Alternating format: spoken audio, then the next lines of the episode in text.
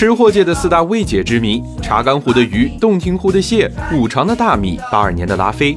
明明都是有限资源，为什么会越吃越多呢？商界生意经，赚钱随身听。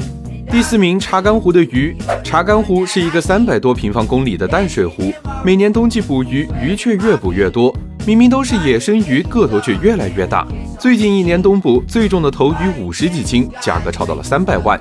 第三名，阳澄湖大闸蟹。阳澄湖每年产蟹大约一千五百吨，对应产值大约三亿元。但全国每年要卖出三百亿的阳澄湖大闸蟹，一个小湖泊却能供应上十四亿人的餐桌。三百亿的销量里，你说有多少是冒牌货？第二名是五常大米。凡是卖东北大米的地方，一定有五常大米。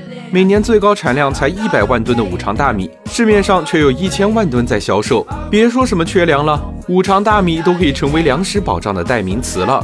第一名，八二年的拉菲，顾名思义就是八二年的拉菲葡萄酒。也不知道八二年到底发生了什么，那一年生产的葡萄酒，只要你想喝，似乎永远也喝不完。四大未解之谜，你觉得哪个最魔幻？